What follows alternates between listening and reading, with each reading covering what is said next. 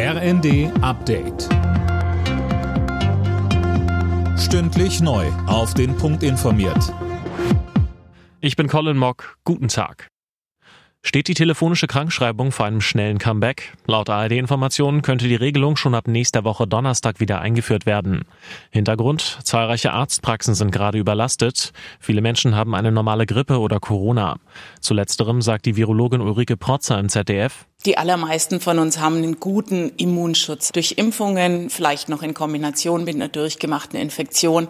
Das heißt, dass jemand schwer krank wird, die Wahrscheinlichkeit ist einfach sehr gering.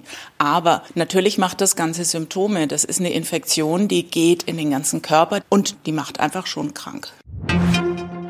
Die Wahlrechtsreform von 2020 ist verfassungskonform gewesen. Das hat das Bundesverfassungsgericht jetzt entschieden. Eigentlich ist die Reform aber längst überholt, weil dieses Jahr eine neue beschlossen wurde. Die wird in Karlsruhe auch nochmal überprüft. Die Außenminister der NATO-Staaten beraten heute in Brüssel über die Lage an der ukrainischen Front und über die weitere Unterstützung der Ukraine. Mit dabei ist der ukrainische Außenminister Kuleba.